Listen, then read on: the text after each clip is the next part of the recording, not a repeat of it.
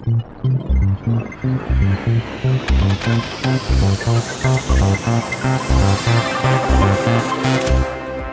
привет! Меня зовут Константин Романов, директор по продуктам и технологиям больших данных компании Beeline. И сегодня мы продолжаем серию подкастов «Большая дата» обо всем, что связано с э, большими данными, искусственным интеллектом и их применением крупнейшими бизнесами в России. Сегодня у нас в гостях э, директор по аналитике компании Авито Дина Симкина. Дина, привет! Привет! И мы поговорим о том, как компания Авито использует большие данные, чтобы помочь своему бизнесу расти. Начну я, наверное, с общего вопроса о том, вообще какие данные вы собираете, как много у вас их в граммах и где у вас все это хранится. Ну, поскольку мы счастливые участники онлайн-бизнеса, в отличие от офлайн, мы можем логировать то, что происходит у нас на площадке. И, естественно, мы этим пользуемся и логируем все, что можно залогировать. А если говорить об объемах, то на данный момент у нас в день примерно около 2 миллиардов событий фиксируется. И все это, конечно, нужно аккуратно раскладывать и хранить не в боевой базе, наверное, понятно почему. А, мы используем несколько разных технологий для анализа последующего, для аналитиков а, в зависимости от э, задач, в зависимости от требований. Основная э, технология, которую мы используем, это вертика, база колоночная. Ею пользуются все аналитики. Ну, понятно, что кто знаком с э, вертикой, знает, что у нее и SLA достаточно недружелюбные, скажем так. И это совершенно никакой не реал-тайм, конечно же. Поэтому для э, задач, которые требуют э, действительно реал-тайм, мы используем разные другие технологии. Spark, MapReduce, ClickHouse и прочее. Если считать не чистые сырые данные, а вместе с э, агрегатами, со всеми витринами, вьюхами и прочим, там уже счет идет на петабайты, конечно. Класс, тогда, в принципе, соизмеримо. Как вообще можно это все модерировать? Ведь очевидно, что руками это явно не сделать, и здесь на помощь должны приходить какие-то умные алгоритмы, написанные, наверное, вашей командой. Да, безусловно. Мы, конечно же, используем автоматизированную модерацию.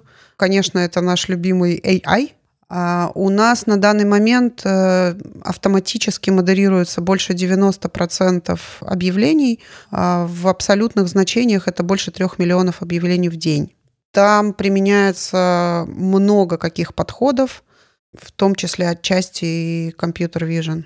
Все, что остаток, хвост, уходит на ручную модерацию. Как правило, это довольно сложные, нетипичные случаи, которые а, может только человек на данный момент распознать. Дина, ты сказал про компьютерное зрение. А как конкретно вы его используете и для чего? Вот расскажи чуть поподробнее. Компьютерное зрение мы используем в разных целях.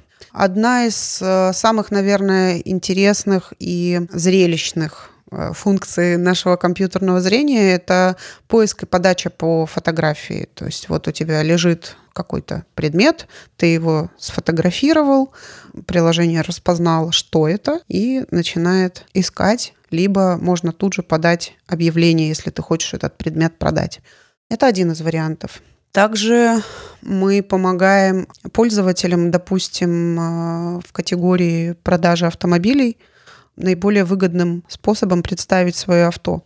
То есть если пользователь а, отфотографировал автомобиль с нескольких ракурсов, а, программа распознает эти ракурсы и располагает в такой последовательности, чтобы когда ты листаешь фотографии, угу. у тебя получалось, как будто машина вращается на 360 градусов. Или, допустим, такой пример – Естественно, у нас объявления подают никакие не профессионалы. Понятно, что они не делают профессиональную студийную съемку. Допустим, мама, продающая детскую одежду, из которой ребенок вырос, да, к примеру. Или человек, который продает свой старые какие-нибудь кроссовки, неважно. И зачастую бывает так, что фотографии, попадая на превью, демонстрируют какой-нибудь рукав или какой-то другой кусок изображения – понятно, что там все не отцентрировано специальным образом. У нас есть такая технология, как умный кроп. Э, находит контуры изображения и обрезает его таким образом, чтобы в превью попадал целиком предмет, а не какая-то его непонятная часть. А в модерации также используется, чтобы распознавать по изображениям, что это какой-то запрещенный товар, к примеру. Умный кроп, это вы его так назвали или какое-то это популярное название? Нет, это, это наше внутреннее название. Очень то есть забавное. умная обрезка. Угу.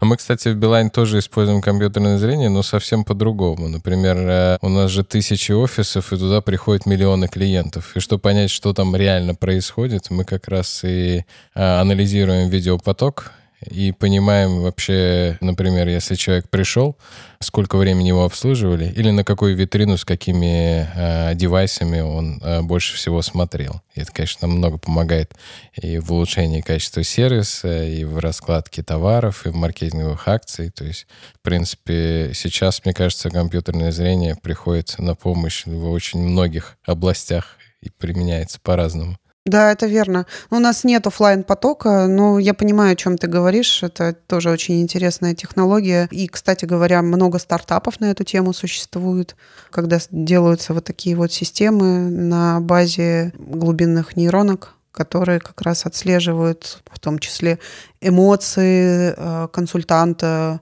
позволяют понять, не грубил ли он клиенту в этот момент. Да, это точно, правда. Мы еще так далеко не зашли, потому что сами э, разрабатываем эту платформу, э, но это одно из направлений, куда мы идем. Особенно даже э, в части, например, работы с клиентами в контактном центре, чтобы понять по голосу, в каком настроении клиент и насколько хорошо прошел разговор.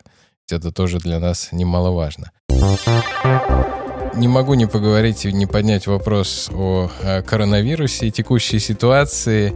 Вопрос следующий. Изменилось ли как-то поведение пользователей? Стало ли больше каких-то объявлений? И что сейчас в топе э, по объявлениям э, в этот горячий период? Да, ты прав. Действительно, мы наблюдаем э, по нашим мониторам, что возросло количество тех людей, которые стремятся спекулировать на создавшейся ситуации, которые хотят не очень красиво подзаработать на этом всем. Появилось довольно много объявлений с э, продажей масок, санитайзеров по завышенным ценам. Появились объявления из серии «Продам э, домашние тесты для определения коронавируса», мы как сервис приняли решение просто блокировать все эти объявления. Мы, кстати говоря, не первые в этом месте. А, такое же решение, например, опубликовал Amazon. Ну, понятно, не в России, а в местах своего присутствия. А, начиная вот с 18 марта все такие объявления на Авито будут блокироваться у нас э, временно до разрешения ситуации по коронавирусу попадает под запрет все, что относится к медицинским изделиям по этой теме. Плюс, конечно, сейчас люди все перешли на домашнюю работу, и надо все-таки что-то есть, и очень востребованы стали сервисы доставки. А это означает, что сервисы доставки стали нуждаться в большом количестве курьеров. И это мы тоже видим в нашей категории э, работа. У нас тоже бизнес э, оперативно на это реагирует. Есть э, специальные горячие каналы, есть определенные спецпредложения для крупных работодателей, которые занимаются вот таким массовым наймом подобных профессий, вплоть до того, что управляющий директор вертикали работа принимает сам обращение от таких работодателей. Я, кстати, лично на себе почувствовал вот этот вот провал по доставке, потому что когда я зашел в очередной раз заказать продукт, а я это делаю регулярно, и увидел ближайший срок доставки через неделю, я подумал, я с голоду умру, если дождусь через неделю продуктов. Аналогично. Я вчера принимала курьера в час ночи. Ну, это хорошо, что приехал. Спасибо, что приехал, как говорится. А как э, вообще происходит э, в обычное время? Вот э, что было у вас в топе по популярности объявлений, какие категории, а какие, например, были наоборот самые редкие? Вот что такого экзотического у вас размещали, что там, я не знаю, в антитоп популярности объявлений попадало? Что экзотического? Ты знаешь, у нас э, в офисе Авито рядом с ресепшн есть такая большая-большая магнитная доска, и на ней приклеены магнитики. На этих магнитиках написаны реальные объявления, названия реальных объявлений, которые действительно были на площадке. И чего там только не попадается. Э, воздушные шарики БУ, э, пустые банки, продам брата, кролик, нежный самец, какие-то такие объявления, в общем, их очень много. А, понятно, что каждое само по себе достаточно уникально, но когда они собираются все вместе, выглядит это феерично. Кстати, наверное, Наверное, это не так очевидно и не приходит сразу в голову, но, как ни странно, Авито на первом месте в России по размещению а, таких товаров, скажем так, как яхты. Mm, неожиданно. Казалось бы, да. Действительно, у нас достаточно много попадается очень интересных товаров. Как-то раз у нас выставили объявление о продаже завода. Даже так? Да. Ничего себе. Надо написать всем участникам Forbes, чтобы почаще пользовались Авито. Может быть, завод по дешевке прикупить. каких-то уникальных скакунов я видела на площадке, размещали. Вообще очень много интересного. У нас даже есть такой своего рода спорт среди э, сотрудников компании по интересам, понятно, распределяющийся. Это поиск каких-то редких, э, практически уникальных вещей. А, есть у меня коллега, допустим, у которой дочка увлекается лего, и она а, выискивает а, какие-то старые уникальные наборы, которых уже давным-давно не выпускается и нигде их нет. Есть у меня коллеги, которые прочесывают Авито в поисках старых книг, которые уже давно не издаются. И у нас вообще довольно много, кстати говоря, а, таких товаров попадается. Один из этажей в офисе Авито декорирован полностью вещами, купленными на Авито. И я должна сказать, это действительно очень интересные вещи. Они выглядят не просто как старые вещи, они выглядят как, как раритеты. То есть такой ретро-стиль очень красивый. Вот, так что на Авито можно много чего интересного обнаружить. Это точно. А как вот все накопленные данные, знания и искусственный интеллект помогает вообще рекомендации делать и подсвечивать определенные объявления. Ведь это же не супер простая задача сделать э, релевантный мэтчинг того, кто пришел зачем-то, и того, кто там разместил среди миллионов подобных приложений. Да, безусловно, у нас э, целая команда занимается э, разработкой и усовершенствованием рекомендательных систем. Это довольно крутые ребята. Э, я должна сказать, что прошлом или в позапрошлом году они заняли третье место на всемирном конкурсе Spotify по рекомендательным системам. То есть это действительно классные профессионалы. И у нас есть разного типа рекомендации item to item, user to item, кросс-категорийные рекомендации, комплементарные рекомендации. То есть в зависимости от конкретных ситуаций, если пользователь просто зашел, то подборка специально под него, то есть user to item. Если пользователь зашел на конкретную карточку товара, то это а, ему показываются там в зависимости от категории, в зависимости от э, требований бизнеса и от э, желаний самих пользователей. Понятно, все это через тесты делается. А, либо какие-то кросс-категорийные рекомендации, либо что-то похожее просто. То есть э, в разных местах площадки по-разному работают эти рекомендательные сервисы. Насколько отличается, например, если э, я приду как обычный пользователь со своим объявлением, и, например, придет какой-то корпоративный клиент и бизнес. Вот насколько рекомендательные системы по-разному работают для двух этих сегментов? Или все одинаково?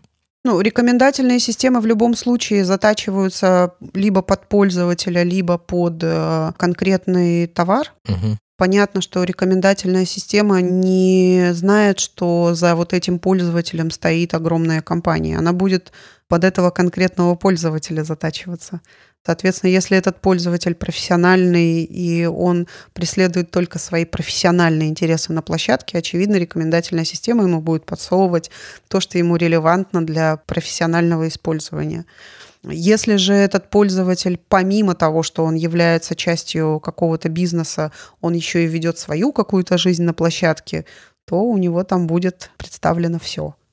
Ну, кстати, э, мы тоже много используем рекомендательные системы. Э, например, в нашем телевидении, которое сейчас, наверное, самый популярный сервис, учитывая, что все сидят дома, мы как раз-таки решаем проблему пользователей не искать, что посмотреть, а смотреть то, что нравится. Как раз-таки учитывая не только то, что смотрят люди, а то, что тебе в целом нравится в жизни, то, что ты э, ищешь, что, какую музыку, какие фильмы и так далее. Ну, и это позволяет сильно сэкономить время людям. Правда, сейчас времени стало много, все сидят э, дома, и мы заметили на наших данных, что огромный всплеск и значит, потребления компьютерных игр и игр в целом, контента, просмотра музыки, фильмов, видео и так далее. Это просто какой-то бум.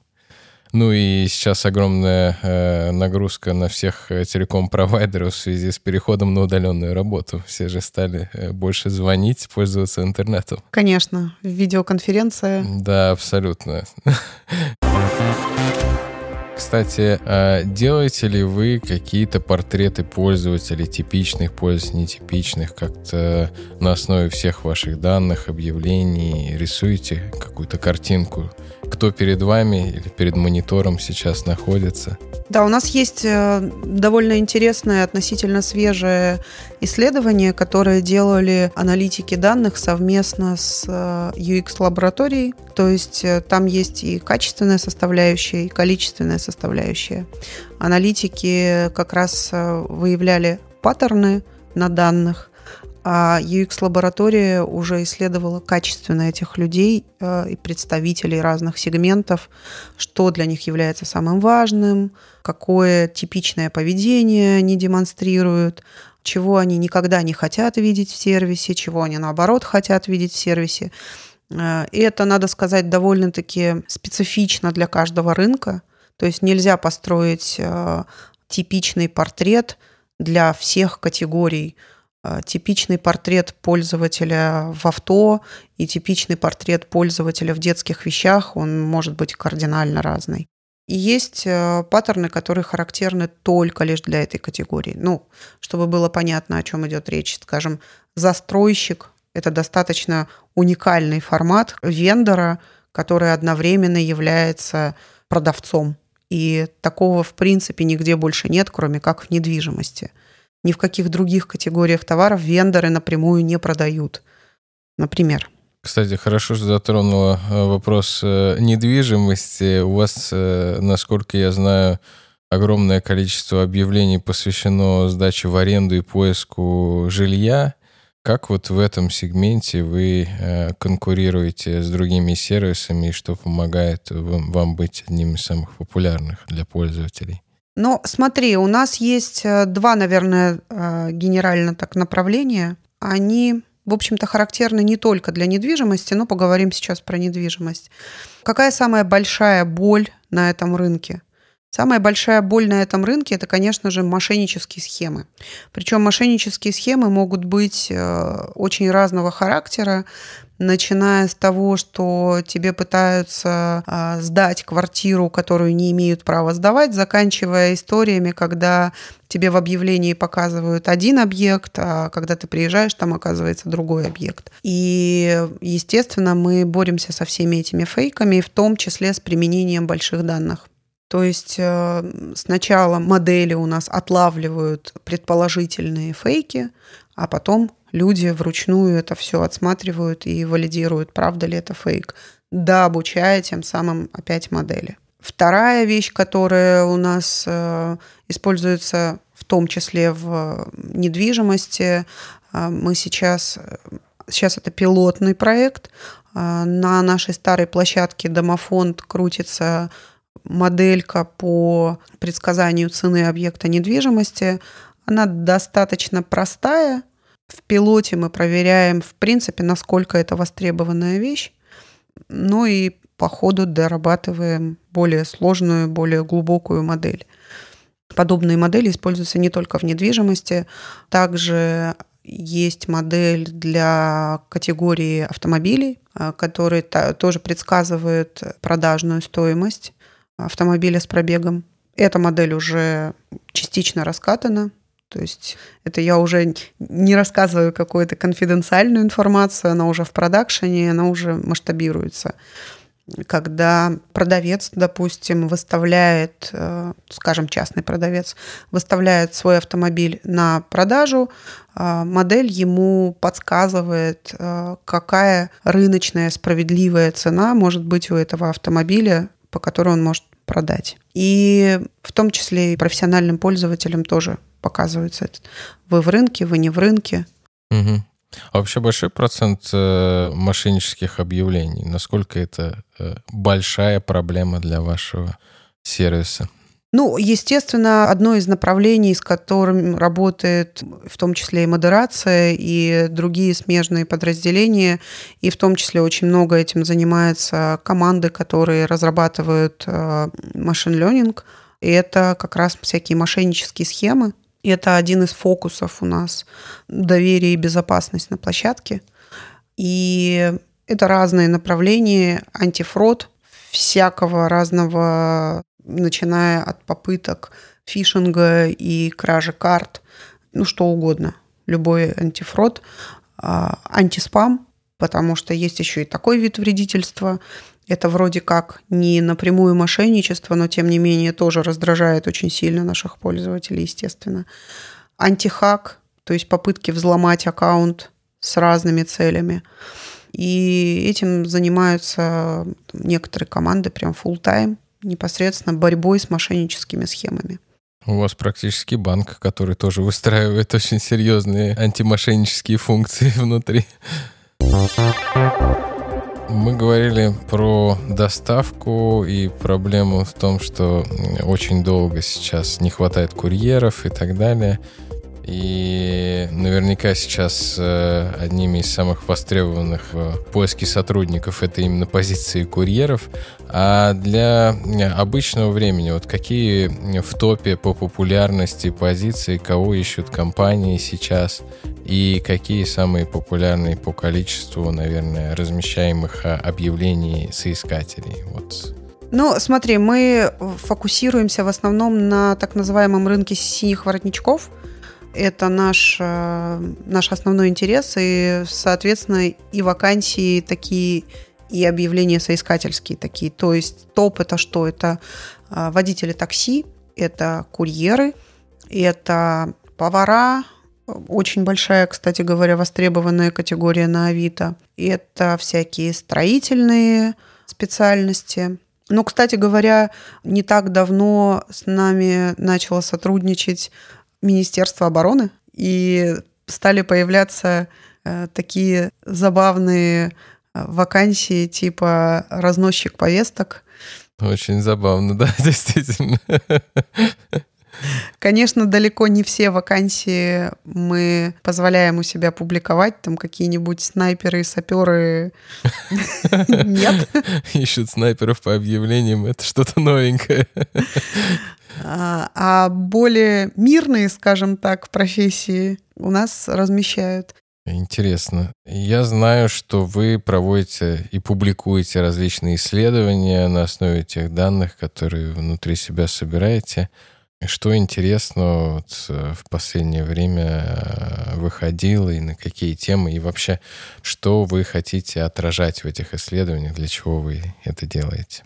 Ты знаешь, этими исследованиями занимаются ребята, которые которые относятся к э, отделу всяких маркетинговых коммуникаций.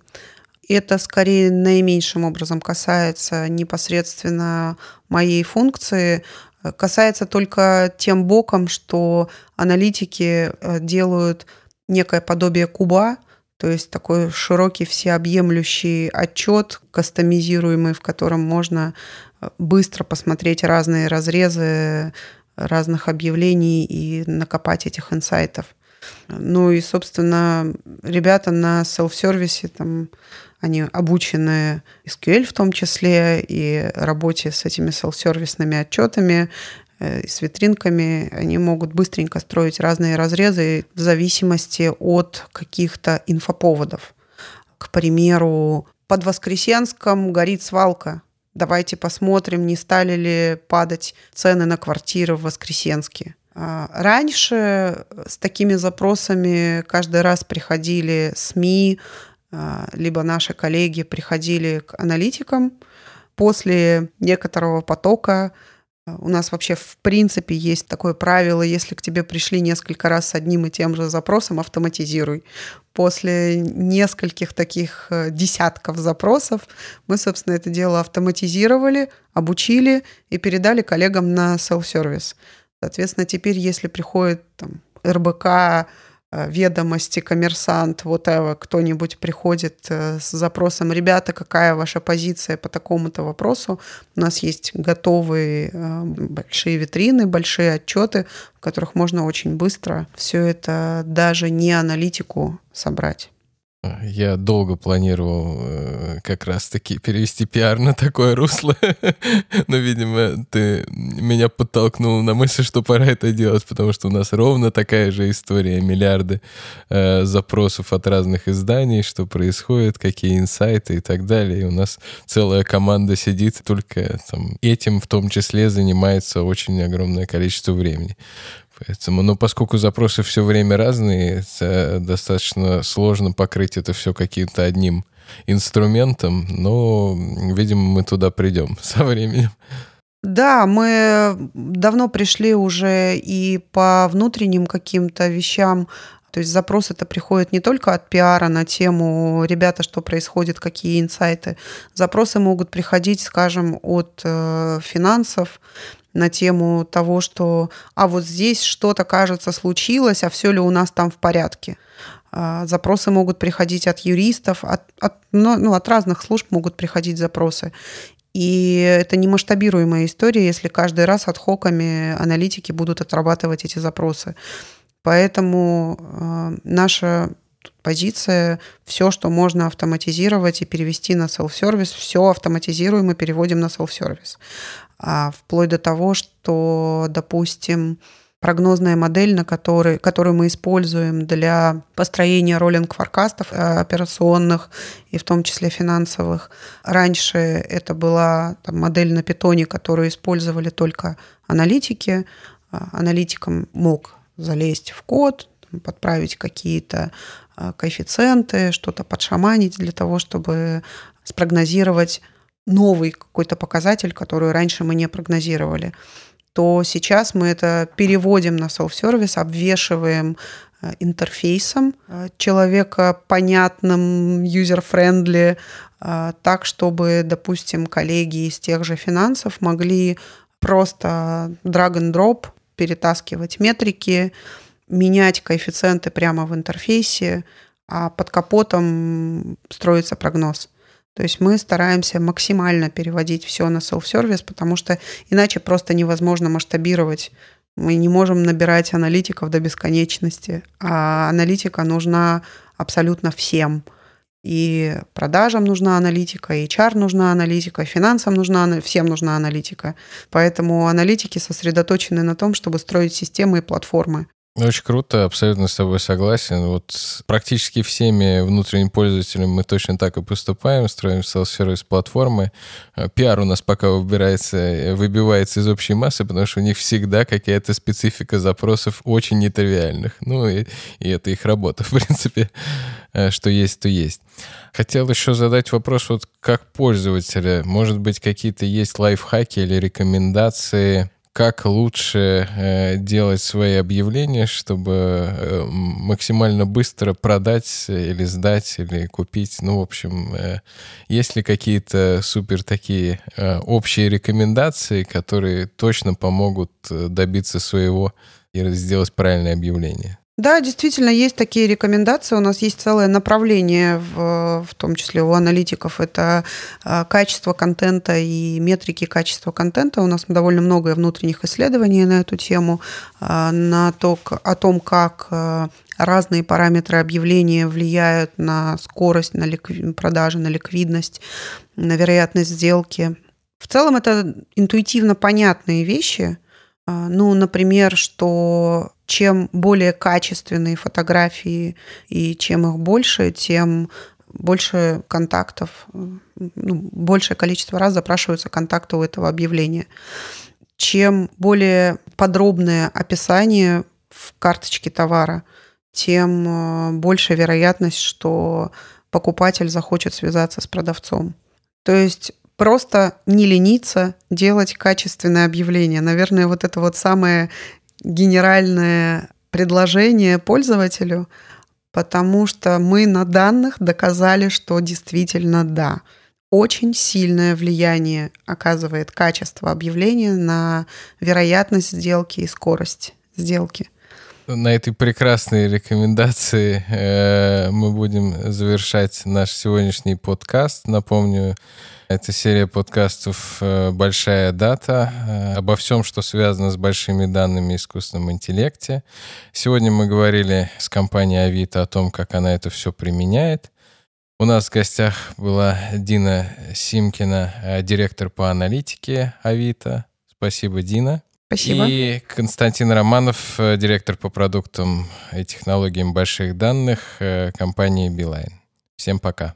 Пока.